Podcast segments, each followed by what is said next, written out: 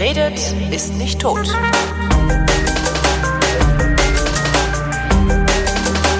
Willkommen zum Geschichtsunterricht einer Koproduktion von Vrindt und DLF Nova und dabei ist aus Köln Matthias von Hellfeld, ohne den das Ganze gar nicht ginge, weil der ist der mit der Ahnung. Hallo Matthias. Ah, das ist aber schön. Danke dir. Hi, hi. so, ähm, heute die Nationalversammlung. Genau. Ist es das, was die, was diese tausend äh, äh, Nazis da neulich in Sachsen gemacht haben? Äh, Sehr schön. Naja, also ähm, nicht so ganz, aber ähm, nein, es ist das nicht so, nicht so ganz. Nicht so ganz.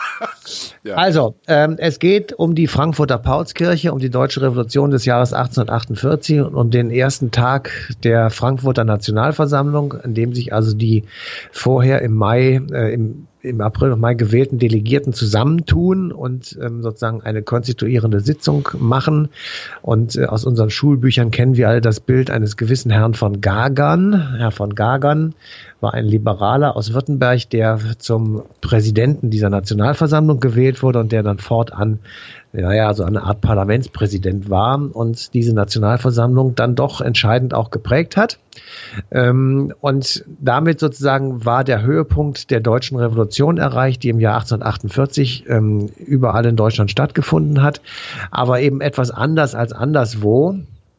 Ähm, man kann ja lange darüber philosophieren, dass in Deutschland Revolutionen immer erst mit dem Lösen der Bahnsteigkarte beginnen. Ja also mit dem Fragen der Erlaubnis bei der Obrigkeit, währenddessen in Frankreich dort schon mal die Wackersteine in die Hand genommen werden und dann sofort geworfen werden. Ähm, das hat eine möglicherweise lange Geschichte, die bis zurückgeht in den 30-jährigen Krieg, weil die Menschen einfach dachten, danach, nach diesem Schrecken des 30-jährigen Krieges, wir brauchen stabile Verhältnisse und sich selbst dann auch so ein bisschen an stabiles Verhalten möglicherweise jedenfalls angepasst haben. Mhm. Ähm, eine steile These, wie ich zugebe, aber die finde ich ganz witzig. Und ähm, das Stichwort ist gefallen Frankreich. Also die ursprüngliche Revolution und das, was das ganze 19. und auch 20. Jahrhundert noch mitbestimmt hat, bis eigentlich zum heutigen Tage, ist die französische Revolution, über die wir jetzt nicht reden, aber an deren Ende natürlich die napoleonischen Kriege standen, also die Befreiung Europas von der napoleonischen, also französischen Besatzung. Und als das geschehen war, ähm, Schlacht von Waterloo, ähm, nur als Stichwort und die Verbannung Napoleons äh, in die Karibik, ähm, war dann sozusagen der Wiener Kongress das Ergebnis dieser ganzen Kriege und der Besatzung Europas. Und auf diesem Wiener Kongress sind viele Dinge beschlossen worden, auf die wir jetzt nicht im Einzelnen eingehen. Aber als wichtigstes Stichwort kann man sagen, dort wurde beschlossen, die Restauration wieder einzuführen. Das heißt, alles wieder rückgängig machen. Ja, also Reset würden wir heute sagen, stelle alles auf Null. Und ähm, was damit gemeint war, bedeutete für die Herrschenden, also für die damaligen Monarchien, dass ein gesellschaftlicher und ein politischer Zustand wiederhergestellt werden sollte, der vor der Revolution von 1789 in Europa geherrscht hat. Das heißt, äh, Wiener Kongress war wann? 1813? 1815 15. und 15 und ähm, die also der, die, die Kriege mit Napoleon waren 18, 14, 15 zu Ende und äh, Napoleon war vertrieben, also man hatte jetzt die Möglichkeit sozusagen wirklich auf Null zu gehen und zu sagen, was machen wir denn jetzt? Das ist auch super, das, sich einzubilden, dass nach einer Generation, das ist ja das ist ja tatsächlich eine Generation vergangen in dieser Zeit, dass man da noch mal irgendwas zurückdrehen könnte. Naja, das glauben, haben sie aber die, glauben, glauben unsere, glauben unsere Schrankfaschos heutzutage ja auch wieder. Dass man, ja, ja, ja, gut, aber das haben sie auch gemacht. Also es ist jetzt nicht einfach Glauben gewesen, sondern sie haben es in die Tat umgesetzt. Also die Mächtigen der Welt, also Europas, haben mhm. sich in Wien versammelt und haben gesagt, okay, wir verabreden jetzt äh, sozusagen ein, ein Bund, eine, eine Absprache, ein, eine heilige Allianz, ähm, so hieß das auch. Und äh, ein Teil davon war eben, dass wir alles dafür tun werden, um äh, eine ähm, einen gesellschaftspolitischen Zustand herzustellen, wie er eben vor 1789 äh, in Europa existierte. Das heißt, es waren überall Monarchien, es waren Erbmonarchien, es war Gottes Gnadentum, also absolutistische Herrschaftssysteme, in denen das Volk wenig bis gar nichts zu sagen hatte, in denen es keine Parlamente gab, keine Verfassungen, in denen die Könige an nichts als eine Selbstherrlichkeit gebunden waren. Also Konstitutionen gab es nicht, außer in Großbritannien, da war das immer schon oder schon längere Zeit mhm.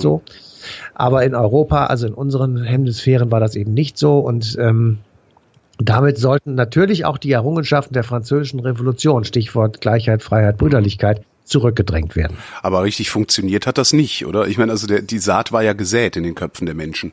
Ja, die Saat war gesät, aber ähm, mit Rasterfahndung und Polizeistaat würde ich das mal beschreiben, mhm. kann man sehr viel erreichen. Das kennen wir selber auch aus unserer Zeit und ähm, natürlich so, kann man. Fürst Metternich, so die Ecke, ne? War das? Genau, Metternich war der österreichische Außenminister und äh, Staatskanzlei-Mensch und der hat eben sehr viel zu sagen gehabt, weil Österreich ein äh, riesiges Land war und ein mächtiges Land war und ähm, auch zum Teil jedenfalls im Deutschen Bund äh, mit drin war, der auch 1815 gegründet gegründet wurde. Mhm. Also ähm, was ich damit sagen will, ist, es hat sich so eine Art Mehltau über die Gesellschaft gesetzt und ähm, es wurden es wurde Pressezensur eingeführt, es wurden die Hochschullehrer kontrolliert, es wurden Burschenschaften verboten, es gab jede Menge Knastis, die mit großer Prominenz versehen waren. Also wurden Leute in den Knast gesteckt. Ich sag mal so ein paar Namen: Ernst Moritz Arndt. Mhm. Ja, der hat eine Briefmarke bei uns heutzutage. Also ist ein ganz großartiger Mann, also jedenfalls in der Ideologie der Bundesrepublik. Heinrich Hoffmann von Fallersleben, der später die Nationalhymne gründet,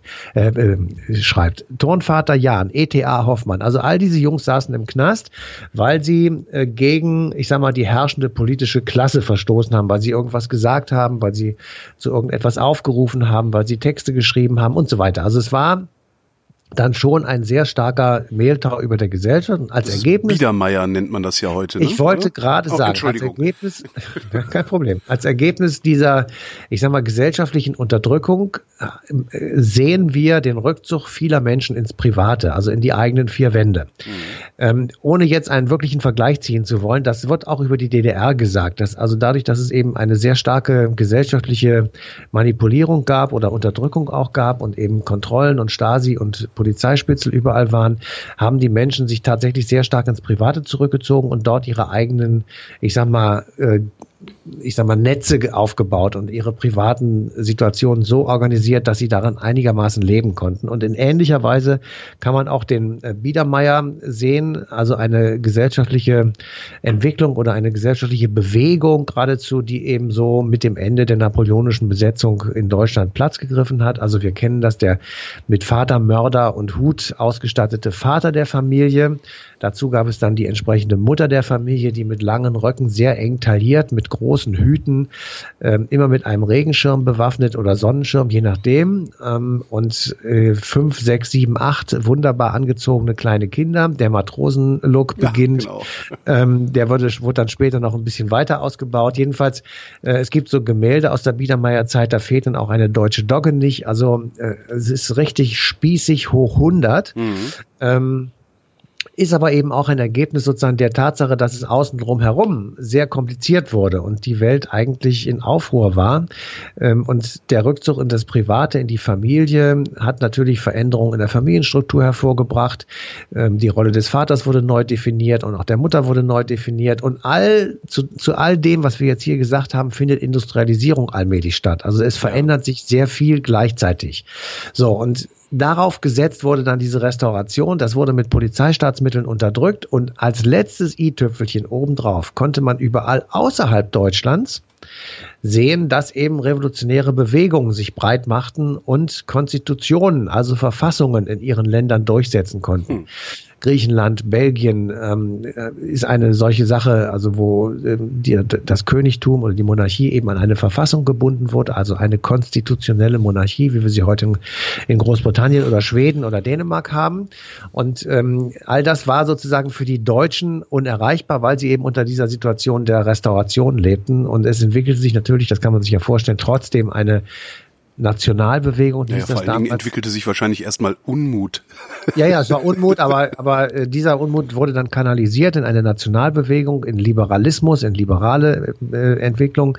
Wobei man in diesem Zusammenhang sagen muss, Liberalismus hat jetzt nichts zu tun mit der FDP und ja, Nationalbewegung nee. hat nichts zu tun mit den Nazis, die du gerade im Osten des, äh, der Bundesrepublik festgemacht hast, die es aber in Klammern gesagt auch im Westen gibt. Mhm. Also ähm, insofern war das etwas anderes und in diese beiden Richtungen kanalisierte sich das dann und daraus entwickelten sich dann irgendwann auch tatsächlich revolutionäre Ideen. Es gab Feste, Hambacher Fest haben wir glaube ich auch schon gemacht hier in unserer Serie 1832. Da wurde also eine, ein einheitliches Deutschland gefordert, ähm, eine geradezu republikanische Verfassung. Ähm, es wurde die Gleichheit vor dem Gesetz gefordert, also Dinge, die wir sozusagen als urdemokratische und natürlich im Grundgesetz festgehaltene Dinge heute einschätzen. Aber das war für die damals herrschenden Gift. Und sie mhm. dachten, ja, ist jetzt also gleich geht's uns ans Gemächte und wir müssen jetzt was dagegen tun und deswegen eben diese polizeistaatlichen Mittel. Und das ähm, mündete dann, ich sag mal, ab der 40, ungefähr in den 40er Jahren in einem verstärkten National, in einer verstärkten Nationalbewegung, ähm, die von außen auch noch ähm, angefeuert wurde. Die Franzosen erklärten den Rhein zur Ostgrenze Frankreichs und ähm, da musste das, sozusagen das gesamte linksrheinische Gebiet, das war ja deutsch besiedelt, äh, hätte dann an Frankreich abgetreten werden müssen. Daraufhin entwickelte sich die Rheinbewegung. Sie sollen ihn nicht haben, den guten deutschen Rhein und ähm, damit äh, kriegt sozusagen dieses äh, dieser Nationalstolz oder diese Nationalbewegung nochmal einen richtigen Schub. Mhm weil man nun dachte, äh, die Franzosen wollen uns irgendwie ähm, das alles streitig machen. Es gibt ja diese französisch-deutsche Feindschaft über viele Jahre schon. Also ähm, da war sehr viel los und aus diesem ganzen Gebräu und Gemisch heraus und dieser Unfähigkeit der alten Monarchien, sich zu äh, modernisieren und möglicherweise von sich aus Parlamente und Verfassungen und ähnliches einzuführen, ähm, entwickelte sich dann das, was ähm, später der Vormärz heißt, also die ich sag mal, politischen ähm, Zirkel, die ähm, Forderungen aufstellen und sagen, wir müssen das hier ändern. Also im Grunde genommen so eine Art vorrevolutionäres Klima entwickeln und das entlädt sich dann im, tatsächlich im Vormärz 1848, wo also in vielen deutschen Städten zigtausende von Menschen auf die Straße gehen und ähm, eine Revolution fordern geradezu. Also jedenfalls einen, einen kompletten Umsturz äh, der Dinge, die dort also bis dahin herrschten und irgendwann sind dann auch die großen Staaten, allen voran Preußen, äh, sozusagen äh, konnten nicht mehr umhin, um also sich diesen Forderungen zu beugen. Und ähm, es gab äh, in vielen einzelnen Territorialstaaten. Damals gab es noch 38 äh, verschiedene in dem Gebiet des Deutschen Bundes, also kann man jetzt einfach sagen, Bundesrepublik stimmt nicht ganz, aber so im Deutschländer. Prinzip. Ja, die Deutschländer, genau. Und in manchen gab es richtige Vormärzministerien oder Märzministerien, die also diese Forderung dann versuchten, in die bestehende Ordnung irgendwie einzubauen. Aber das hat alles nicht funktioniert und es musste dann schließlich dazu kommen, dass es eben Wahlen gibt. Es wurde dann also eine Vorversammlung einberufen. Da wurden aus allen dieser, diesen 38 Ländern und Stadtstaaten äh, Delegierte hingeschickt und diese Delegierten hatten dann die gleiche Situation Situation im Grunde genommen wie äh, die Nationalversammlung 1789, die vom äh, französischen König einberufen wurde, um die Steuern zu erhöhen. Und die haben ja damals gesagt, wir warten jetzt nicht irgendwelche Wahlen ab, sondern wir machen die Revolution jetzt sofort und machen aus der Ständeversammlung, kann man auch sagen, mhm. eine Nationalversammlung, die eine Verfassung ähm, sich sozusagen gibt. Und das war dann die Revolution. Und äh, das wurde in Frankfurt auch gemacht, indem also einige, heute würden wir sagen, linksgerichtete oder linksextreme äh, Delegierten, ja, gesagt haben, also wir müssen jetzt hier eine verfassungsgebende Nationalversammlung machen. Und daraufhin haben die Gemäßigten gesagt, die hat wohl einen an der Waffel, das kommt gar nicht in Frage, wir werden erstmal eine Wahl machen. Also das ist eben der Unterschied, nicht? Das hatte ich ja am Anfang schon gesagt. Und dann wurde also tatsächlich also mehrheitlich abgestimmt, okay, wir machen eine Wahl. Und bei dieser Wahl, ähm, die dann äh, bald darauf stattgefunden hat, äh, kam eben heraus, dass ungefähr alles gedrittelt war. Also ein Drittel Rechte, ein Drittel Linke, ein Drittel Gemäßigte. Und äh, keiner hatte sozusagen eine Mehrheit. Und damit war auch klar, dass sich diese Drittel jeweils doch in vielen Fragen ziemlich blockieren würden. Ähm, jedenfalls, es war eben sehr kompliziert, dort, ich sag mal, Mehrheiten zusammenzubringen, weil es ja auch tatsächlich grundlegende Auffassungen gab. Ähm, ich will mal so zwei Dinge nennen, die einfach wirklich eine, eine, schwierige Debatte waren. Wer gehört eigentlich zu diesem nun zu gründenden Deutschen Reich?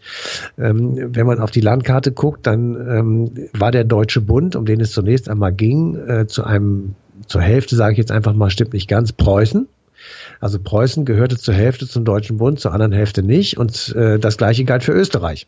Also Österreich galt mit einem gewissen Teil äh, zu Deutschland und mit einem eben auch nicht unerheblichen Teil nicht zu Deutschland. Da gehörten dann Ungarn dazu, Slawen dazu. Ach, stimmt, das war ja, Istria. Okay, ja, das ja, ging ja alles also noch viel weiter, als man heute auf der Karte sieht. Riesiges, ja, ja, das Habsburger Reich war riesig, ja, ja. Und die stritten sich jetzt wie die Kesselflicker darum, ob man nun, äh, ich meine, stell dir mal vor, den Wahnsinn, Österreich auffordern sollte, von den nicht-deutschen Gebieten zu lassen und mit den deutschen Gebieten in das Deutsche Reich einzutreten. Ich meine, welcher österreichische Kaiser würde dem, dem zustimmen?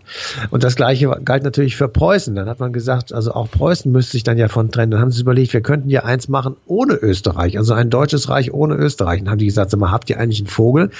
Ein deutsches Reich ohne Österreich, das ist ja ähm, wie ein Vogel mit nur einem Flügel. Also das mhm. ist ja mhm. alles Quatsch.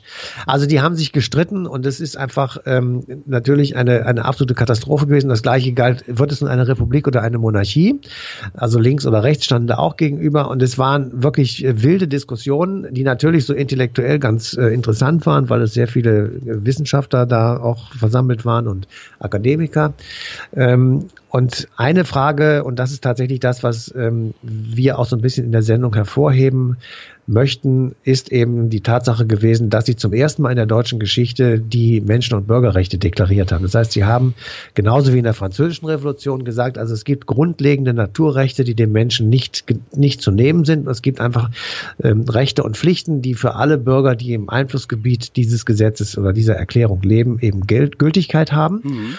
Und insofern ähm, ist das auch wirklich ein Meilenstein für unsere Geschichte, die Frankfurter Nationalversammlung, nicht nur weil es ein Versuch war, eine demokratische, äh, ein, ein, ja, fast Revolution zu machen oder ein demokratisch legitimiertes deutsches Reich zu gründen, sondern eben auch, weil diese Menschen- und Bürgerrechte zum ersten Mal deklariert worden sind. Und was insofern. Ja, was ja auch im Grunde der Geburtsstunde des modernen demokratischen Rechtsstaats gleich Also vieles, vieles ja, also von der, dem ist der, der, was was unsere ja. Demokratie, was was ich ja immer wieder bemängle an diesen an diesen vulgärdemokratischen äh, Überzeugungen, die so viele Menschen heutzutage mit sich rumtragen. Demokratie heißt nicht, dass die Mehrheit absolut herrscht, sondern Demokratie heißt halt auch, dass die Mehrheit nicht absolut über eine Minderheit herrschen darf, sondern diese Minderheit ebenso die gleichen Rechte hat wie die Unbedingt. Mehrheit, die gerade herrscht.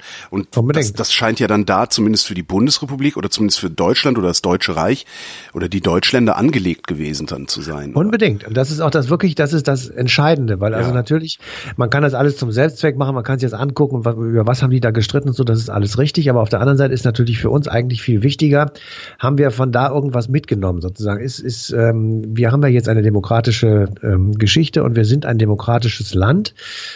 Äh, und wir haben eine, eine Ordnung, die eben genau das, was du gerade sagtest, garantiert, also den Schutz der Minderheiten. Es wird, werden Religionsminderheiten geschützt, es werden sexuelle Minderheiten geschützt und so weiter. Das alles muss alles sein, ist auch alles urdemokratisch und richtig. Aber haben sich das jetzt tatsächlich die Ur, unsere Großväter und Großmütter der, der, des Parlamentarischen Rates 18, 1948 ausgedacht? Oder fußen sie tatsächlich sozusagen auf dem, was möglicherweise eben schon in der Frankfurter Nationalversammlung ähm, gedacht und geschrieben wurde. Und das hat uns erklärt ähm, ein Wissenschaftler, nämlich Wolfram Siemann, der sich mit der Frankfurter Nationalversammlung, mit der Paulskirche und der Deutschen Revolution von 1848 ähm, beschäftigt. Und den haben wir gefragt, ob wir eigentlich heute noch irgendetwas bei uns davon finden. Das sind Erfahrungen, die in eine Verfassung mhm. gegossen worden sind. Und wenn wir nach dem Erbe fragen, ich schaue da immer auf den äh, Verfassungsprozess 1948, 49, den Parlamentarischen Rat. Der hat ja unser Grundgesetz gegründet.